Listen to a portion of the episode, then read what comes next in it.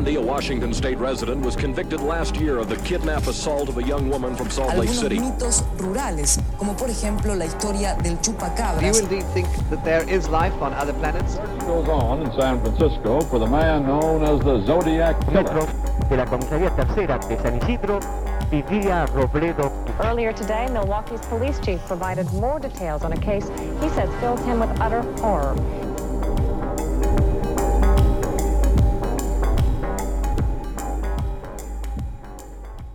Yo soy Pisandro Y yo soy Cherry. y esto es La Sexta Sexta Pata.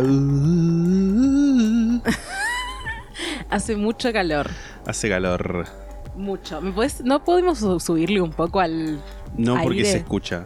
Y pero que se escuche. No. Ellos No. están con sus propios aires, seguro. ¿Por qué nosotros tenemos que sufrir? Y ellos no. Tenemos que, que- que comprar tipo como uno de, de pared. Y pero el de pared también se escucha. No, pero es más efectivo que esto. Bueno, sí. Tipo, ponele, lo dejamos unos 15, 20 minutos antes Mm. y entramos y esto es el polo. Pasa que es muy caro uno de pared. Sí, es carísimo. Y este está acá y es gratis que esté acá. Sí. Mira, si, si querés lo puedo poner para que oscile. Ay, sí, que oscile. Que oscile, por Dios. Háblale a la gente mientras tanto. Hola. Contale, ¿cómo estás? Bien. ¿Cómo estás? Contame qué hiciste estos días. En estos días, nada, estoy jugando jueguitos más que nada. Terminé Life is Strange, que nunca lo había terminado. Sí. Y lo terminé. Terminé. No, no terminé. Estuve jugando al Littlewood, que es como un jueguito tipo Stardew Valley, pero muy, muy simplificado. Que me está divirtiendo un montón. Estoy jugando al Cities Skylines también. Ah, un montón. a full. Sí, sí, sí. El City Sky- Cities Skylines me gusta. A mí me gusta. Lo vi nada más, tipo, nunca creo que. Una vez traté de jugarlo en mi computadora, pero uf, empezó a gritar y fue como, bueno, Sí. no. Yo a lo había jugado en la Switch. Pasa que la Switch eh, no podés bajarte como mods y esas Sí, cosas. Cierto. y sale dos millonadas cada, tiene 70.000 expansiones. Entonces nada, lo bajé en Steam y me compré un par de expansiones Sí. que en Steam está en pesos y es mucho más barato. Y aparte lo agarré, o sea, lo que me pasó fue que entré a Steam y justo estaban las rebajas de invierno. Esto fue antes de Navidad. Sí. Y me compré tipo como 10 juegos por 2 lucas, Wow. con impuestos incluidos, Sí, estaban muy baratos y eran juegos que ya, te- ya quería jugar de antes. Tipo, me bajé, te puedo decir cuáles compré y cuáles jugué hasta Sí. ahora.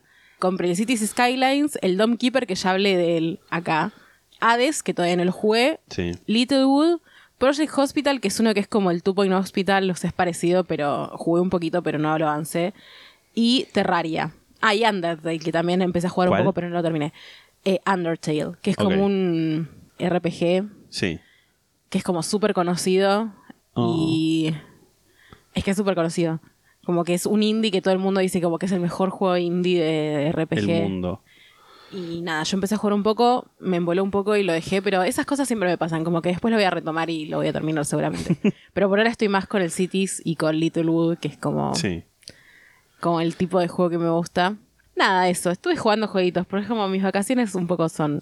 No, está perfecto. Es el único momento en el que tengo realmente tiempo de poder decir como me prendo un juego Y lo. Sí. y le invierto horas, porque Cities Skylines tiene una meta, tipo, hay una forma de ganar el juego.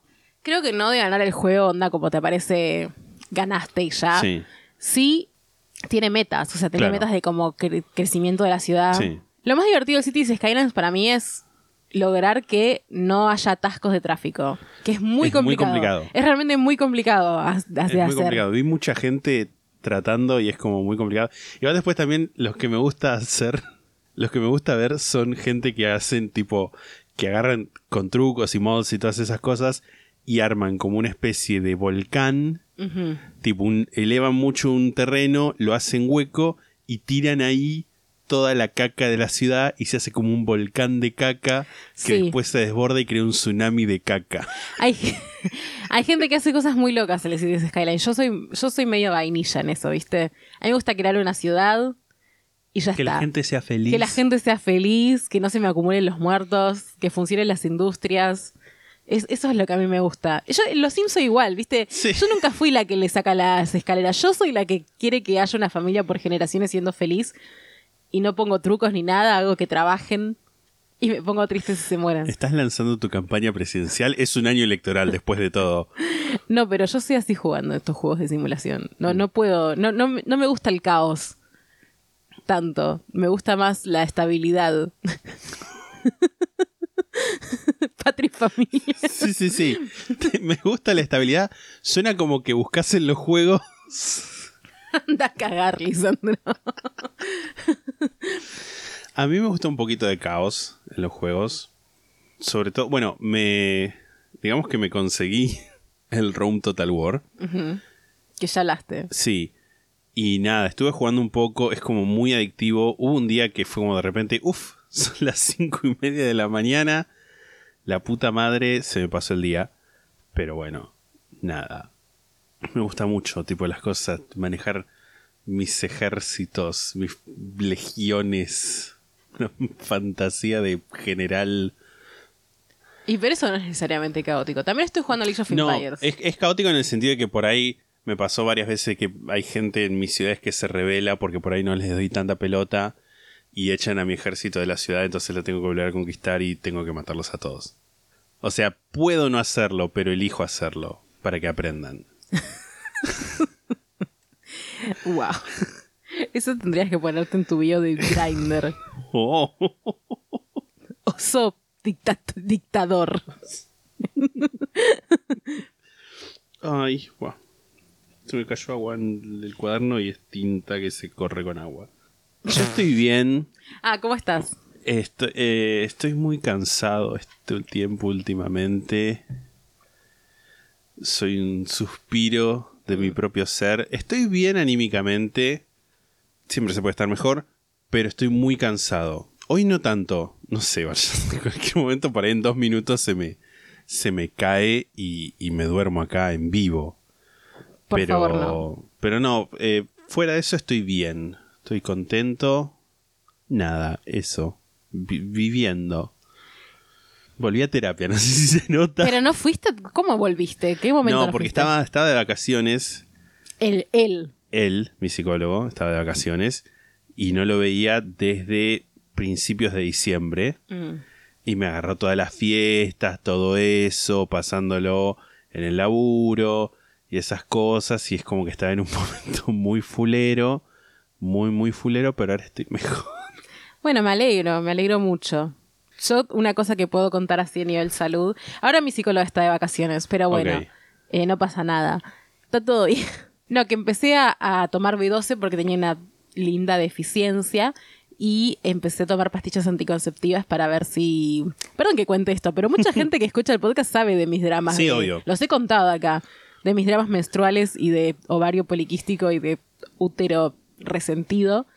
Eh, así que vamos a ver si dejo de escupir sangre por la cajeta. Perdón, madres que escuchan esto. Solo las madres. Eh, de una manera apoteósica, vamos a decir. Sí, de proporciones bíblicas. De proporciones bíblicas, sí. Así que nada, roguemos, roguemos que de acá a un mes Señor. yo diga, ay, estoy fantástica. Divina, fatal. Estoy a triple Mejor me pastilla. perjudica. A triple pastilla, Bien. tipo citalopram, B12 y anticonceptivas. En horarios diferentes. Es como, es como medio como hacer malabares eso. Me siento alerta todo el tiempo un poco. Como a ver en qué momento. Porque aparte en realidad la- el citalopram y el B12 no tienen horarios, pero sé que el citalopram me lo tengo que tomar a la mañana Claro. o lo más temprano que pueda y la B12 me lo tengo que tomar con un entre el citalopram y la anticonceptiva lo más lejos que pueda. Claro, ok. es como ir anticonceptiva, me la tengo que tomar a las 7, tipo, siempre el mismo horario. Entonces es como que tengo que encontrar ahí el... Balance, el Total. equilibrio. Bueno, está bien. Como en los Estoy juegos. aprendiendo a vivir. aprendiendo a vivir. Same. Same. Tengo, iba a decir un par de saludos, pero es uno solo en realidad, porque ya, ya vamos a, a volver a actualizarnos con, con, los, con los mensajes y todo eso, pero algo que sí sabemos que sucedió es que el 4 de enero fue el cumpleaños de nuestro amigo David. Uh, saluditos David. Que nada, cumpliste años y te fuiste, o sea, del país. Cumpliste años y ganaste la copa. Claro, exacto. Le dije feliz cumpleaños campeón. Y... Nada, se fue porque él nos dijo, bueno chicos, la única salida es Ezeiza. No, mentira. no piensa así. Pero nada, lo amamos. Las salidas de su casa. Claro. Sí, sí. Y, ah, también tengo dos, dos series que estoy viendo que quiero recomendar. A ver. Una que ya las vi, perdón, ya las terminé. Ok. No las estoy viendo, ya las terminé. Una es Only Murders in the Building. La del podcast de True Crime. La del podcast de True Crime es muy Nos han graciosa. recomendado mucho esa serie, mucho, o sea, Sí, yo la tengo yo la en- ignoré. en la lista. Sí, ya Hasta sé. que se me encantó a mí sí, sí, verla. sí, por supuesto, sí. Pero es muy graciosa. Hay, obviamente, no porque tipo es gente que en una sola temporada, ponele que hacen, ya como al cuarto o quinto capítulo tienen las caras en los autobuses y los nombran en, en Jimmy Fallon, ese tipo de cosas que no nos pasan a nosotros. O Jimmy Kimmel, no sé, alguien. Alguno de- Uno- uno de esos dos Jimmys. one of the Jimmys. Sí. Pero es muy gracioso porque en un momento que esto pensé en mostrártelo, pero creo que yo no estaba acá, así que era como no te lo puedo mostrar. Era que están en una, por una situación X, están ellos volviendo al... Porque viven todos en un mismo edificio. La premisa como, bueno, solo asesinatos en el edificio que es donde viven todos. Y están volviendo y ahí afuera como un grupo de fans como que están haciendo una sentada esperándolos y de repente ni bien llegan les dicen, hey, hola, qué sé yo, qué sé yo. Y de repente le dicen, ¿cuándo sale el nuevo capítulo? ¿No tendrían que estar grabando? Y uno de los personajes les dice, buitres, no trabajo para ustedes. y como que tuve que parar y reírme en voz alta de las carcajadas como, carcajadas como media hora porque era same. Sí, sí, sí. Es Eh, muy gracioso. Sí, same. Sí, sí. Same. Y tiene dos temporadas. La segunda temporada está bien. es- me gustó mucho más la primera, pero nada, las dos temporadas son buenas. Y la otra serie que vi es Murderville.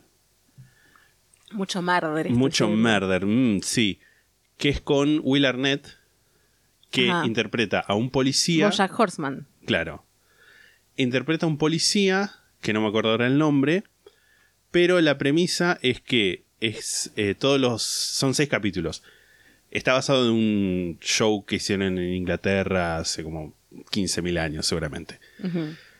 Que eh, cada uno de los capítulos hay como un invitado estrella, tipo Conan O'Brien, Sharon Stone, ese nivel de gente, que van a ser de sí mismos y no tienen guion. Y tienen que improvisar. Ajá. Y cada capítulo empieza con que hay un asesinato, van a donde está el cuerpo, entrevistan a tres personas y tiene como que la, el invitado tiene que escuchar lo que va diciendo cada una de las personas mientras es todo muy gracioso e improvisado y decir, bueno, él o la asesina es tal persona.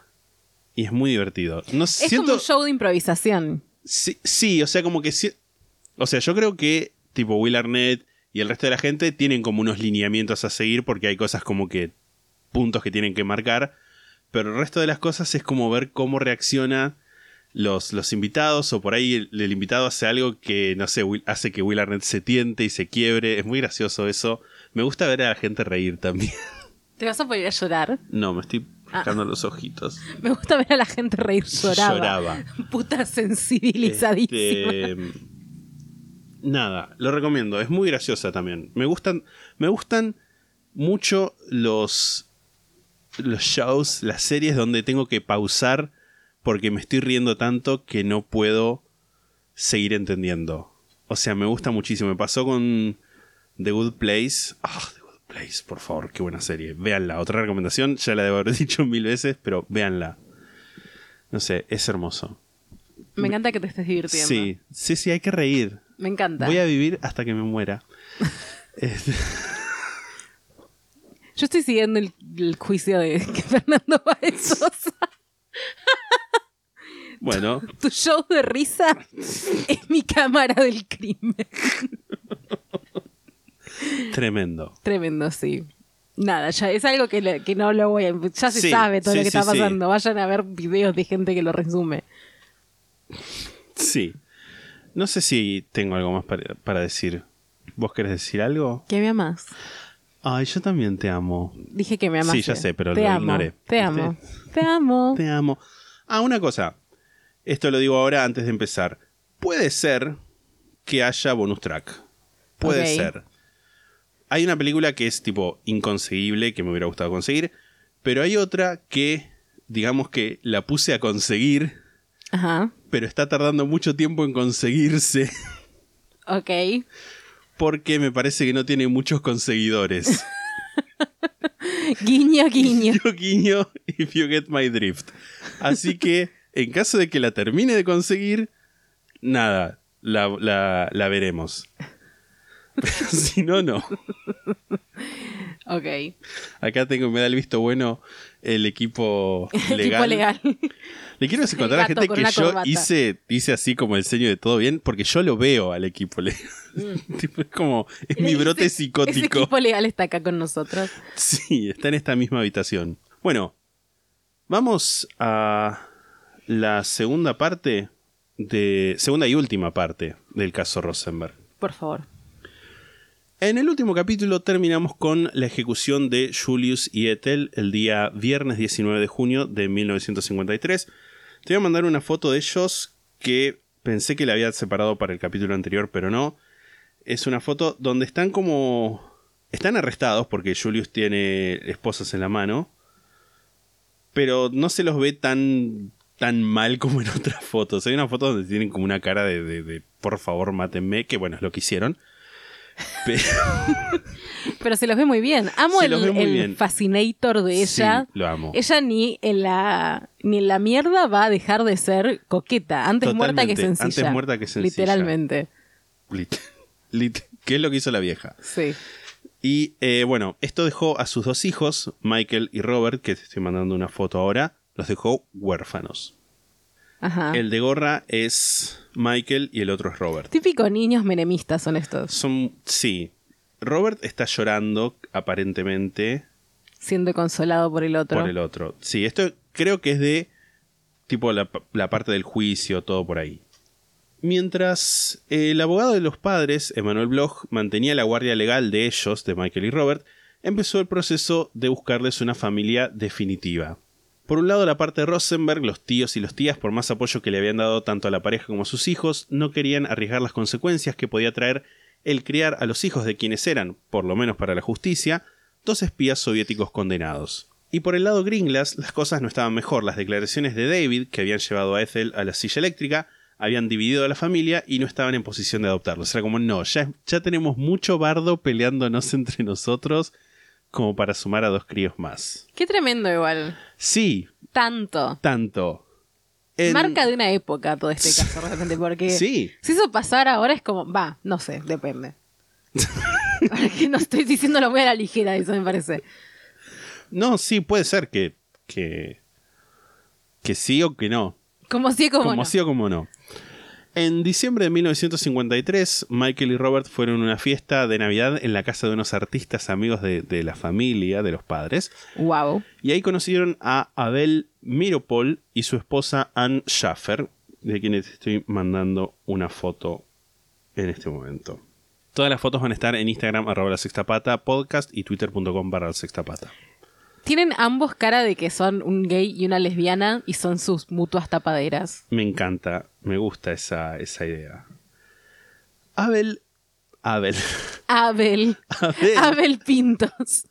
Abel es el escritor del, pro- del poema Strange Fruit, quien que le presentó a la cantante Billie Holiday para que lo cante. Es un poema y una canción que no conocía hasta que leí esto, pero al parecer, según Wikipedia y la Biblioteca del Congreso de los Estados Unidos, Ok.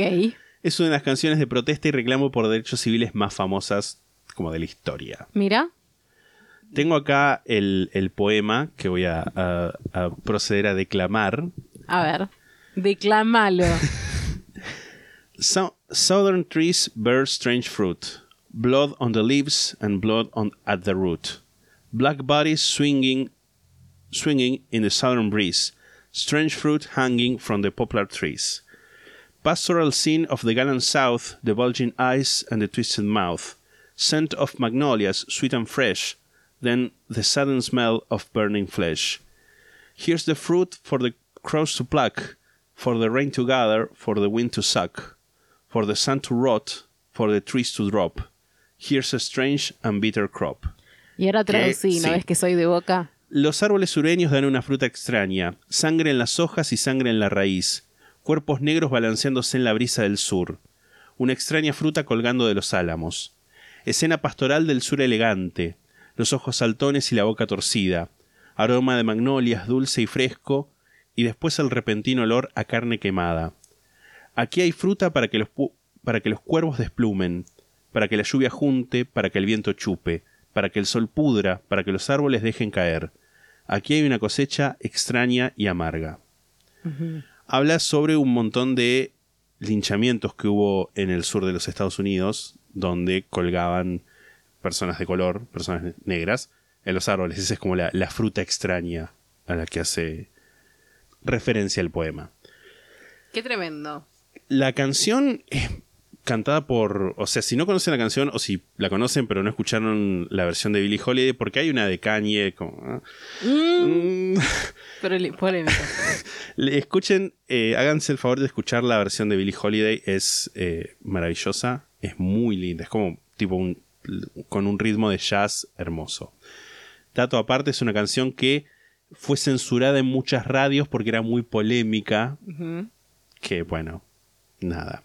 Volviendo con Michael y Robert, se fueron a vivir con los Miropol, dormían en la habitación principal, mientras que Abel y Ann dormían en el sillón del living. Empezaron a hacer los trámites para una adopción formal, pero en enero de 1954, menos de un mes después, Bloch, el, abogado, murió de un paro cardíaco. Eso significó que los chicos ya no tenían un guardián legal y los servicios sociales de la ciudad de Nueva York se los llevaron de la casa de los Meropol con intenciones de llevarlos a un refugio para niños. ¿Pero por qué? Porque no estaba el, el guardián legal. No contentos con eso, le iniciaron un juicio a los Meropol ¿Pero por qué? por retener niños sin derecho legal y en contra de la ley, No, bueno. argumentando que Michael y Robert estaban siendo explotados con fines propagandísticos po- por personas que estaban buscando juntar fondos usando los nombres de los niños. No. Es un montón. Es muchísimo y hay más. y aún hay más. Y aún hay más. Evelyn Williams, que fue la trabajadora social asignada al caso, contó que desde el principio se sentía presionada para recomendar la institucionalización de los niños, e incluso fue llamada al despacho del juez Jacob Panken, que la amenazó con despedirla si no servía, si no seguía esa recomendación, tipo de decir que los institu- institucionalicen. Como todo un, un- un sistema de, de odio, nada más porque eran los hijos de los Rosenberg. Tremendo. Pobrecitos, ¿no? Porque Sí. como- ¿Qué culpa tienen? Tres y. Tres y seis años, creo, algo así. No, no, no mucho más que eso. Denles una casa a esos críos y los pido, por favor. Totalmente. Sin embargo, haciéndole frente a toda esta presión, Evelyn visitó a los Meropol, pudo determinar que su única preocupación era el bienestar de Michael y Robert, y conociendo el sistema en el que se manejaban, Evelyn supo que la mejor opción para evitar una institucionalización era que en ese momento los niños se quedaran con un pariente, por lo que recomendó a Sophie Rosenberg, la madre de Julius y abuela de los niños. Te voy a mandar una foto ahora de, de ellos tres. Amo que le digas Julius. Julius. Julius. Mm. Esta es una foto, no sé por qué, como que no, no, no están sonriendo, o sea, me imagino que debe ser de los juicios, pero me parece una foto como súper tierna igual. Sí, sí, sí, sí. Muy protectora se la ve a ella. Una señora protectora. total. Sí. Después de pasar por tres juzgados distintos, que estaban todos empeñados en llevar a los niños a una institución, finalmente el Tribunal Testamentario de Nueva York le dio, las- le dio la tenencia a Sophie y recomendó que Abel y Ann fueran considerados para adoptar a los menores, además de sugerirles que se cambiaran el apellido, o sea que Robert y Michael se cambiaran el apellido. Estuvieron con su abuela hasta mediados de ese año, de 1954, y después pasaron a vivir con los Miropol. Te voy a mandar unas fotos caseras de ellos. En la primera están con Abel y en la segunda con Anne. Que se los ve como re lindos. Mirá, Anne cantándoles la guitarra, cantándoles, Cantándole la guitarra. cantando, tocando la, le guitarra. estaba con- ta- cantando. Tremendo. Es que eran, toda esta gente era zurda. Sí, sí, sí. Yo iba a decir, se ven como una feliz familia zurda antes de la tragedia. Sí, totalmente. Tantas veces me mataron. Tantas veces me morí. Dice Midsummer atrás de una. de la foto. Tremendo. Hay como un tapiz que se Sí. ve que tiene motivos del Midsummer. Sí, y, y hombres desnudos corriendo. Sí, sí, sí. Cosas de zurdos. Cosas de zurdos. Y de suecos. Totalmente. Ah, va. en, 19 en 1957 les preguntaron a, a Robert y a Michael si deseaban ser formalmente adoptados y pasaron a ser Michael y Robert Miropol, nombres que mantienen hasta el día de hoy. ¿Siguen vivos? Siguen vivos. Mira. Para los niños eso se sintió como una victoria después de tantas pérdidas. Michael se convertiría en profesor de economía y Robert en antropólogo. Y en 1990 Robert inició la Rosenberg Fund for Children, o sea, la Fundación Rosenberg para Niños, una fundación pública que brinda apoyo a los niños en los Estados Unidos cuyos padres son activistas progresistas perseguidos y también apoya a jóvenes que han sido perseguidos por su propio activismo progresista. Ahora en un ratito vamos a volver igual con ellos. Lo que vamos a hacer ahora es hablar de ese salto temporal que prometí al final del capítulo pasado. Vamos a ir de 1953 a un poco más de 40 años en el futuro, en 1995. En ese año el gobierno de los Estados Unidos desclasificó varios documentos del proyecto Venona, Ajá. con B corta, Ajá. Venona era una operación de contrainteligencia para descifrar comunicados enviados por las agencias de inteligencia de la Unión Soviética que funcionó entre 1943 y 1980. Uno de los mensajes interceptados, con fecha del 21 de septiembre de 1944, nombra a un agente con co- eh, nombre de código liberal Ajá. y dice que... Código liberal. Sí, Ok. Sí, sí, sí. More intensifies. Y dice que este agente recomendó reclutar a la esposa del hermano de su esposa, Al, la tía Tío del amigo del- sí. Paquito, sí. de nombre Ruth Gringlas. Es decir, el agente liberal era Julius Rosenberg. El cable más adelante dice que Liberal y su esposa hablan de Ruth como una chica inteligente y astuta y que es a través de Liberal que van a hacer averiguaciones sobre el proyecto Enormous, que es como los servicios de inteligencia soviéticos llamaban al Project Manhattan, el proyecto Manhattan, que tuvo como resultado la bomba atómica. Tipo, decían Enormous, tipo enorme. Enormous. Me flasha como. Este caso siento que tiene muchas cosas medio efecto mariposa, ¿viste? Totalmente. Como cómo escala tan rápido. Es ese meme del, del dominó del gigante. dominó gigante real. Lo interesante a señalar de esto es que en los comunicados, si bien Julius estaba señalado como un agente y Ruth estaba nombrada con nombre y apellido, decía Ruth Gringlas, Ethel solo estaba nombrada una sola vez, mencionándola como la esposa de Liberal y aclarando que en vista de su delicada salud no trabaja. No queda abierto a interpretación si es que decís no trabaja como agente o no trabaja en general. Aunque todos sabemos, trabajo no pago, el ocuparse de la casa. Sí. Ahora, ya fuera por mantener a Venona en secreto o por algún otro Venona motivo. Amo. O por algún otro motivo, estas decodificaciones no formaron parte de la presentación de la fiscalía, aunque es más probable que en ciertos niveles se supiera esa información y ese conocimiento fuera us- usado para generar presión para una sentencia condenatoria, tipo de estilo de no te puedo decir por qué, pero son culpables. Como El vimos, principio de derecho was Sí, founded. totalmente. El juicio solamente se desarrolló con testimonios y poca evidencia concreta. Y esto nos lleva a algo de lo que ya creo que hablamos varias veces, que es sobre la necesidad de probar, más allá de la famosa duda razonable, que alguien sea culpable o no.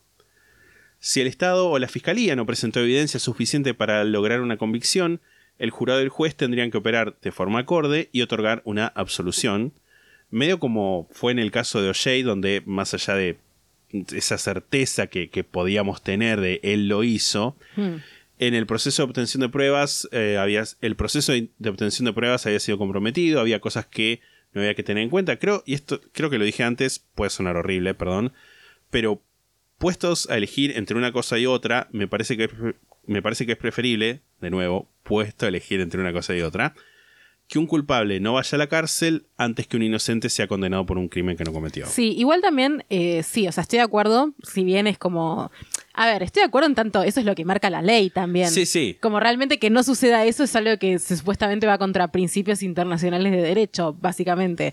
Pero bueno, sabemos que no siempre funciona así. El tema para mí tiene que ver mucho, lamentablemente, en qué tan buen abogado contratás y tenés. Siempre. Porque Y eso. Sí. sí, contratás barra tenés en suerte.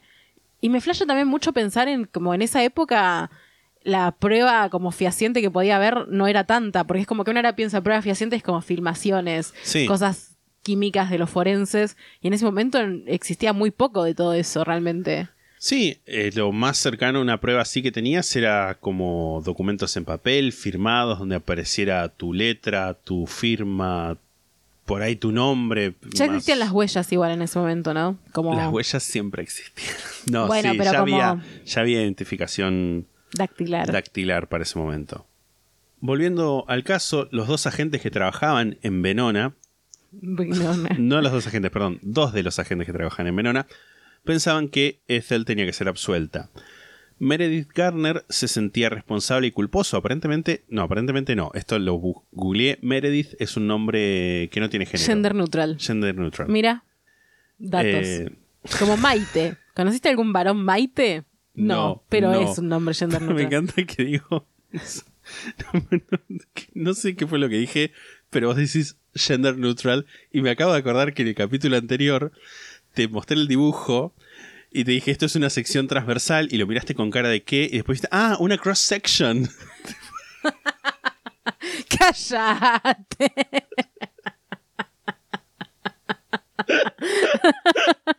¡Cállate! Lo escuchaba cuando estaba editando y me cagaba de risa porque era tan cipaya va a ser, boludo, que no entendía sección transversal, pero en el dibujito decía cross section y era como, ah, cross section, de repente. Bueno, pero vos me entendés. Sí, obvio. Obvio, O siempre. sea, no es por cipaya, es porque estoy tan acostumbrada a consumir cosas en inglés que hay cosas que tengo más pasa. familiarizada la- el término Me pasa. eh, anglosajón, pero no es por cipaya. Muerte a los Estados Unidos. pero por favor.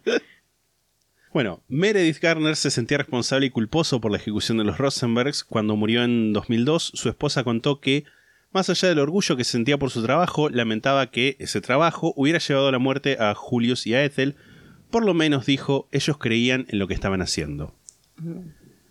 Bob Lampere le escribió, que era el otro de los agentes, le escribió una carta a J. Edgar Hoover, el director del FBI, diciendo que los hechos del caso no eran claros y que la esposa, entre comillas, la esposa no merecía la sentencia y no, debe- no debía ser ejecutada.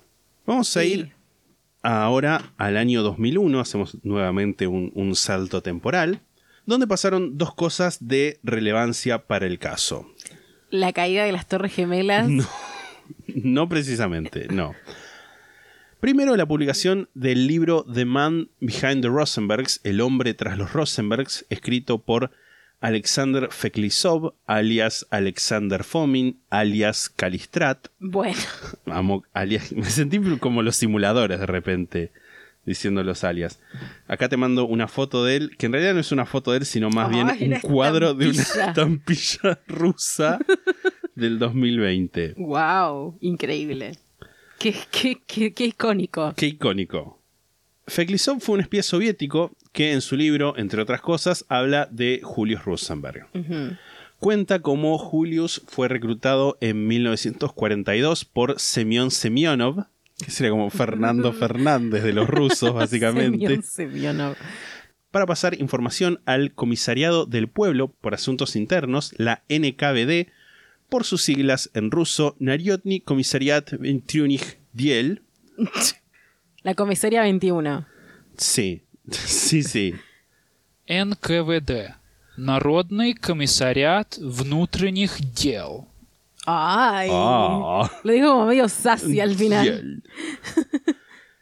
Ra- Ronald Radosh, que hizo la introducción al libro, dice lo siguiente. En espionaje, el trabajo hecho por un espía voluntario que actúa por razones ideológicas depende del establecimiento de una buena relación de trabajo con su superior. Lo que Julius Rosenberg no quería, como sí quieren los espías contemporáneos, era dinero. De hecho, las pocas veces que aceptó fondos era para poder ayudar al escape de miembros de su círculo e incluso aceptó a regañadientes. Lo que Julius quería era aceptación, el saber que la Unión Soviética apreciaba su trabajo y los riesgos que tomó y que era reconocido como un camarada en la lucha por un futuro comunista. Wow. O sea, noble a la vez Sí, pobre, porque tipo, aunque sea, tendrás que haber sacado un poco algo de de guita. Sí, sí, sí, sí. Una de las razones por las que Feklisov quiso hablar del caso, según sus propias palabras, era para contar la verdad sobre los Rosenbergs. Los llama héroes, los halaga por no haber traicionado a sus camaradas y dice: Estoy convencido de que si Julius, Ethel y Morty, o sea, Morton Sobel, el otro de los condenados, que fue condenado a prisión, no a, a- a muerte, si ellos decidieron declararse inocentes, no fue solo por idealismo y admiración por los combatientes de la resistencia que murieron bajo tortura antes que traicionar a sus camaradas. Como fieles simpatizantes de la causa soviética, entendieron que los reaccionarios norteamericanos hubieran usado su confesión para fortalecer los ataques antisoviéticos y atizar una histeria anticomunista. En un momento relata una visita en 1996 a, la tumba de los Rosenberg de la siguiente manera. Me senté allí durante aproximadamente media hora más. Recordé los muchos encuentros cálidos con mi querido Libby. por- a- a- Liberal. Liberal, sí. Libby, amo. Cómo se reía y sus ojos brillantes y vivos llenos de inteligencia. La costumbre rusa es dejar caer un poco de tierra tomada al frente de tu casa sobre la tumba de los seres queridos que están enterrados lejos de donde vives. Antes de venir a Nueva York, tomé dos puñados debajo de un manzano en mi casa de campo, en, en su dacha. Tiré la tierra frente a las dos inscripciones con los nombres de mis amigos. Luego coloqué algunos claveles rojos y blancos y me incliné tres veces. Podría haberme ido, ya que mis amigos me estaban esperando, pero sentí que faltaba algo y finalmente entendí que había un ritual por el que tenía que pasar. Como un soldado que honra a otros soldados, me cuadré y dije en voz alta, a riesgo de sonar exagerado, Julius y aquí estoy en sus tumbas para presentarles mis respetos. Nos han ayudado fielmente con devoción y valentía durante la sangrienta guerra contra nuestro amigo, contra nuestro enemigo, la Alemania nazi. Les estaremos eternamente agradecidos. Perdónennos por no haber salvado vuestras vidas. Que la gloria y la paz estén siempre con vosotros.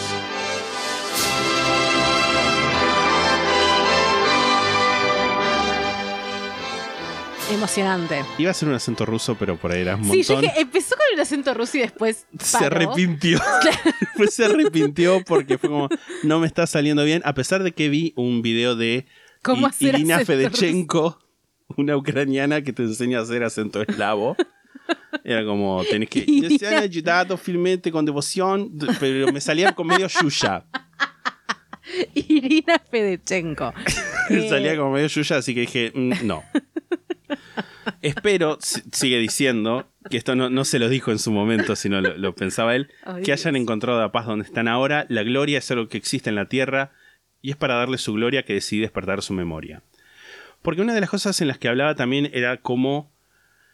Era como medio una situación medio imposible de, de que los soviéticos los rescataran. mm, Porque podía darse la situación que los, los soviéticos dijeran, sí, mira, estos son agentes nuestros, si querés hagamos un intercambio, nosotros tenemos gente que, que secuestramos de ustedes, se los liberamos y ustedes nos, da- nos dan a los Rosenbergs. Claro.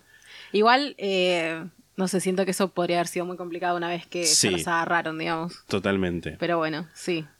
Y también lo que decía Feklisov es que si la Unión Soviética admitía que ellos eran espías, era medio como en el como que ellos lo podían interpretar eso como decir, bueno, sí, ya está bien, pueden hablar. Mm. Y que no. Y otra cosa que pasó, no tan, tan lindo y emotivo como esto, fue una entrevista que dio David Gringlas, el hermano de Ethel. Te mando una foto. Esta es del 2001, la foto. Wow. Marx. Totalmente. En esta entrevista admitió haber dado un falso testimonio inculpando a su hermana.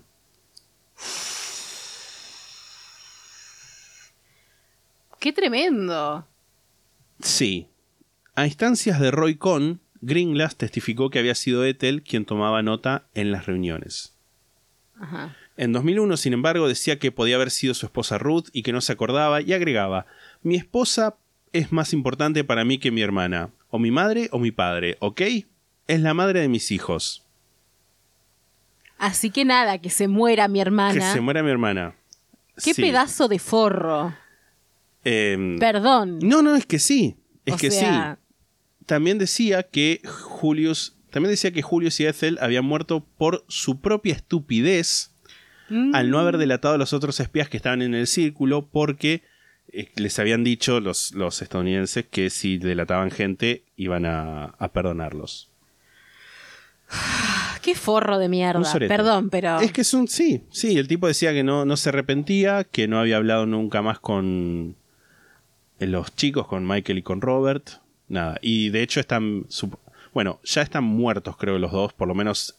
De, Michael y Robert. no, no, no, David y Ruth. Pero. Ah, eh, David está muerto, Ruth no sé, pero la- los últimos tiempos de. Los últimos momentos de su vida, tipo después del juicio y todo eso, los pasaron con otros nombres, viviendo así medio en el anonimato.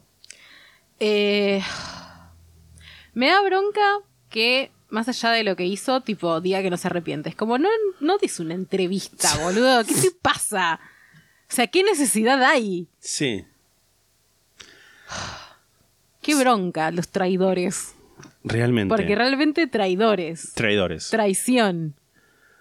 Hay un detalle que me pareció, no sé si poético, irónico, trágico, que es que cuando se hizo la primera prueba de una bomba nuclear, llamada la prueba Trinity, que fue hecha en un desierto en Nuevo México, la energía de la explosión hizo que pedazos de arena se vitrificaran en lo que se llamó trinitita, por trinitita, te mando una foto en la que puedes ver Ajá. que es un vidrio verde. ¿Eso es un vidrio? Es una vitrificación de la, de la arena. ¿Viste, por ejemplo, cuando cae un rayo en la playa y que se, se hacen como unas cosas medio...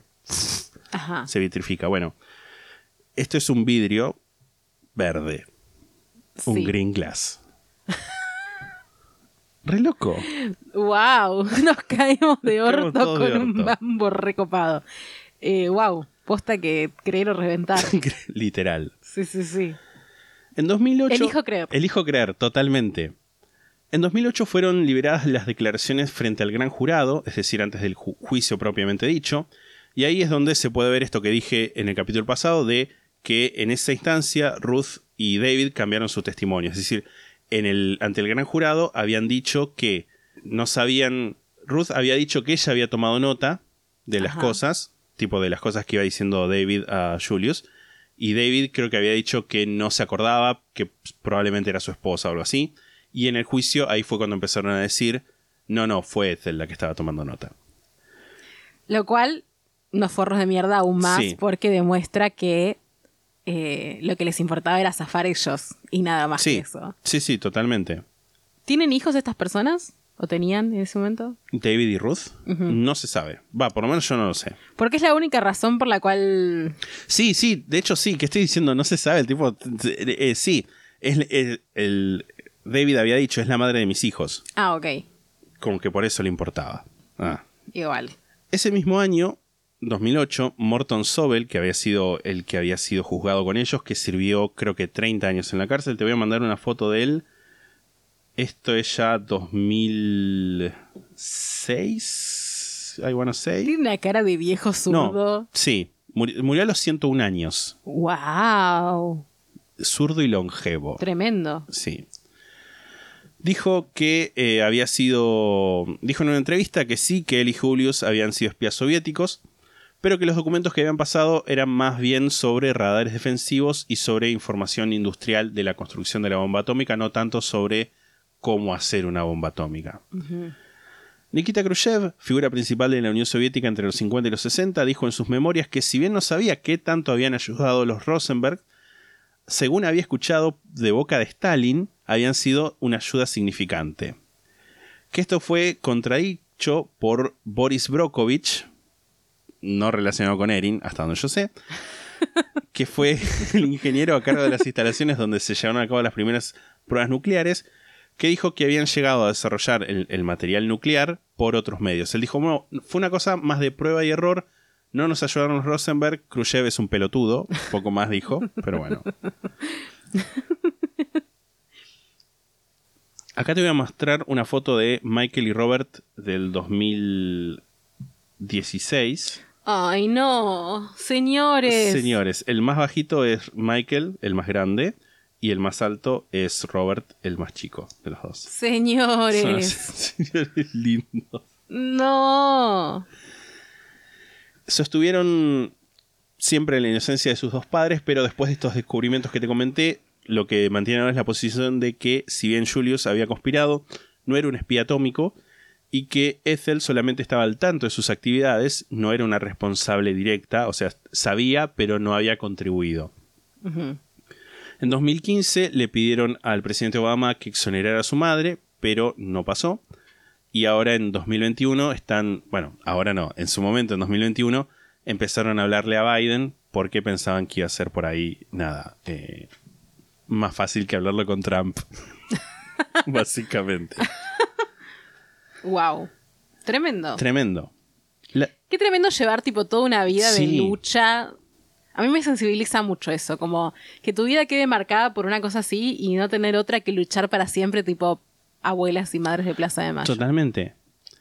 En la hija de Michael, Ivy, Ivy Meropol, Meropol, perdón, es cineasta y en 2004 hizo el documental Earth to an Execution, heredera de una ejecución, que es un documental muy lindo, como que tiene entrevistas con Morton Sobel, con gente que los conocía de chicos, es lindo. Eh, y en 2019 hizo el documental Bully, Bully, Coward Victim, The Story of Roy Cohn, tirano, o sea, eh, un bully, un abusador, no, Matón. matón, cobarde víctima, la historia de Roy Cohn, que este no lo vi, pero tangencialmente menciona el tema de los Rosenberg. Se concentra más en la vida de Roy Cohn y toca el tema de los Rosenberg porque fue el instrumental en la ejecución.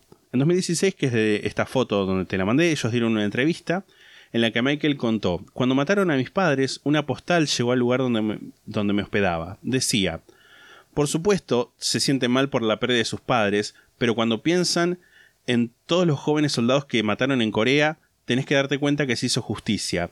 ¿Por qué no se cambian los nombres y se hacen cristianos? Gente siendo una mierda en lugares. Qué horrible. Qué horrible. ¿Por qué no se cambian los nombres y se hacen cristianos? Chupame bien la pija, boludo. Realmente.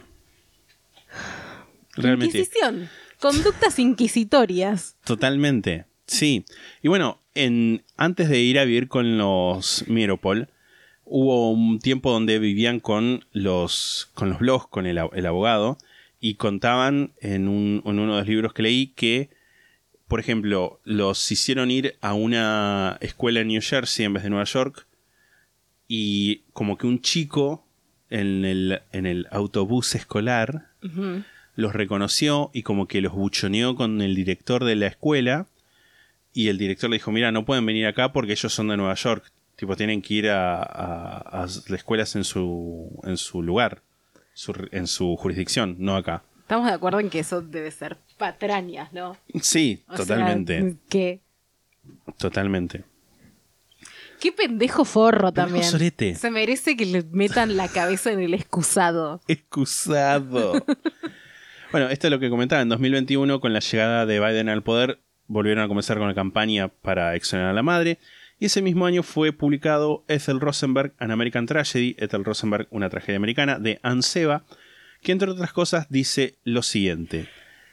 La historia de Ethel es muy importante hoy y siempre para darnos cuenta qué puede pasar cuando el miedo, un arma contundente en las manos de la autoridad, se convierte en histeria y la justicia es deliberadamente ignorada. Incluso en 1950 era imposible argumentar que Ethel, solo por estar de acuerdo con ideas políticas de Julius y negarse a abandonarlo, era legalmente su cómplice.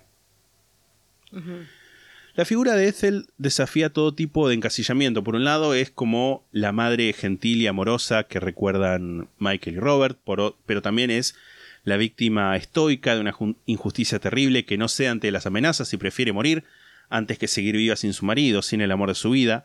En una carta dice que si llegaran a ejecutar a Julius, ella tendría que seguir el mismo destino, porque de otra forma estaría siendo condenada a una existencia a medias, no del todo viva ni del todo muerta.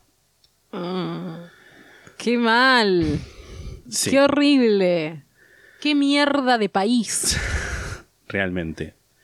De hecho, eh, como había comentado en su momento, Julius y Ethel fueron no solamente los únicos condenados en tiempos de paz de espionaje, eh, no fueron, o sea, los, los únicos ejecutados en tiempos de paz por espionaje, sino que Ethel, creo, por lo menos hasta el 2021, que es cuando esta mujer, Anseba, escribió el libro, es la única mujer ejecutada por un crimen que no fuera asesinato.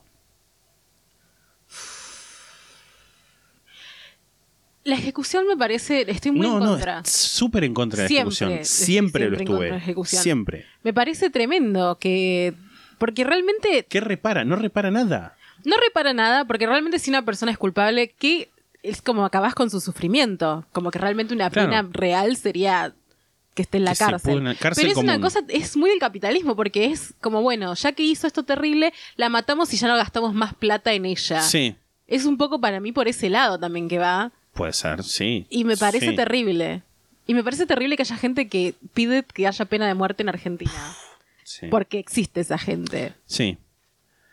Julius y Ethel, aunque un poco más Ethel, aparecen eh, de una forma u otra en distintas versiones, eh, digamos, del arte. El fantasma de ella se le aparece a Roy Cohn en la obra Angels in America. Bob Dylan les escribió una canción. The Bell Jar de Sylvia Plath empieza hablando sobre la ejecución de ellos. Y Arthur Miller supuestamente escribió la obra The Crucible sobre los juicios de hechicería en Salem por la persecución al comunismo que se inició con los Rosenbergs. Los Rosenbergs no lo vivieron como una obra, dice Anseba, para ellos era verdad. Y sí.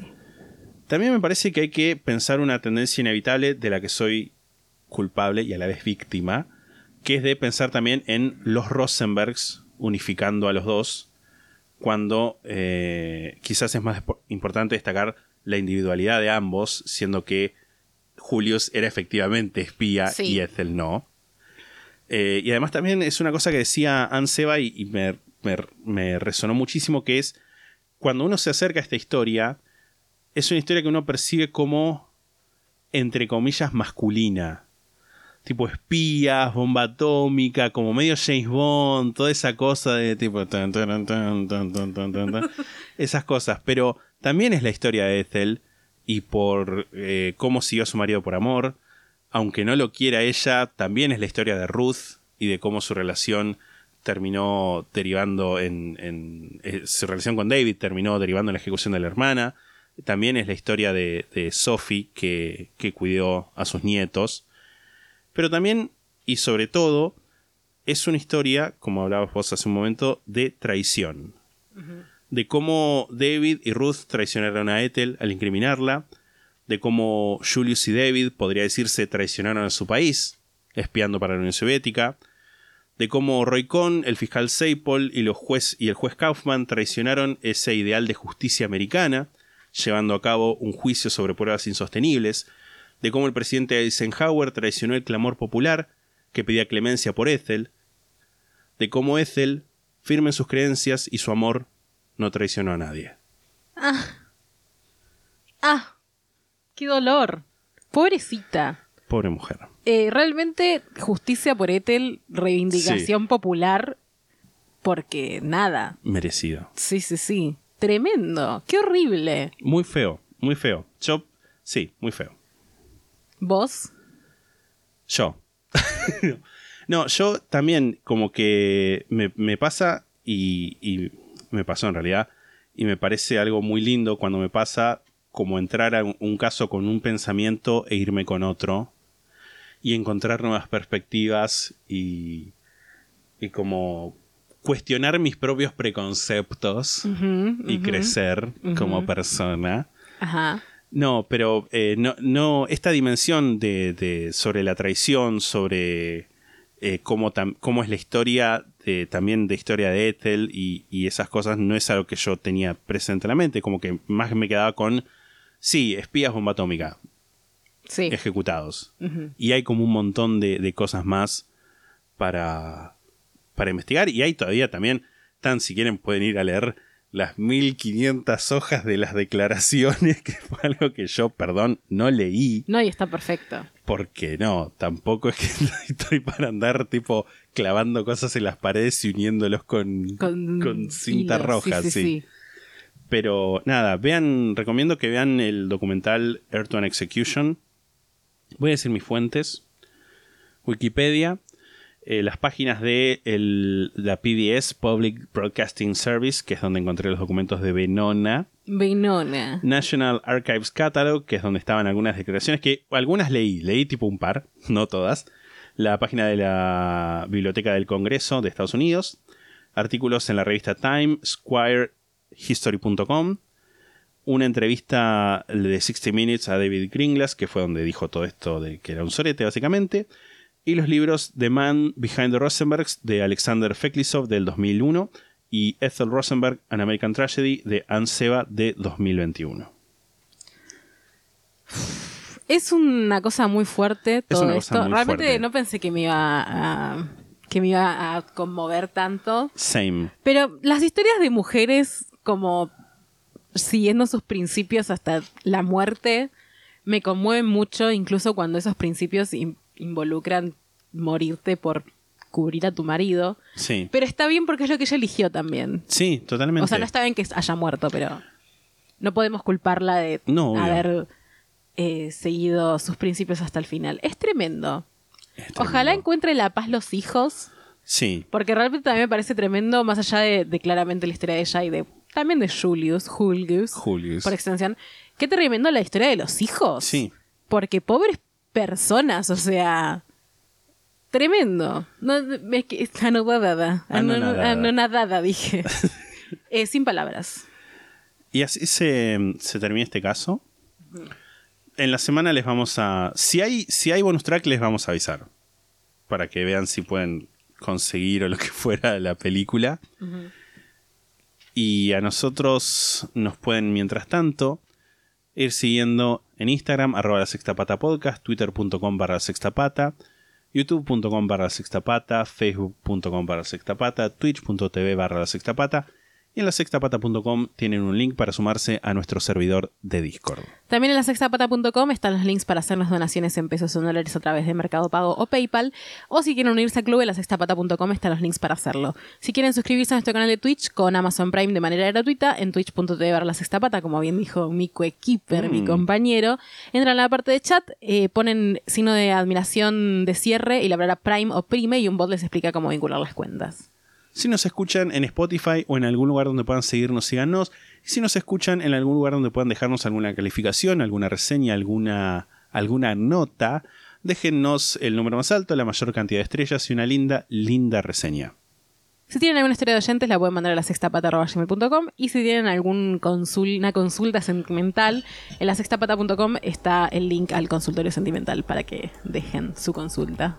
Si tienen alguna carta, misiva, dibujo, cosa que nos quieran mandar, lo pueden hacer a casilla de correo número 25, Correo Argentino Central, Mar del Plata, Buenos Aires. Y si quieren publicitar en este podcast pujante y competitivo, en la sextapata.com está el link a el paquete de la sextapata para emprendedores y pymes para que puedan dejar sus datos y nosotros los comunicamos. Esto fue todo por este capítulo. Nos escuchamos la próxima. Chao.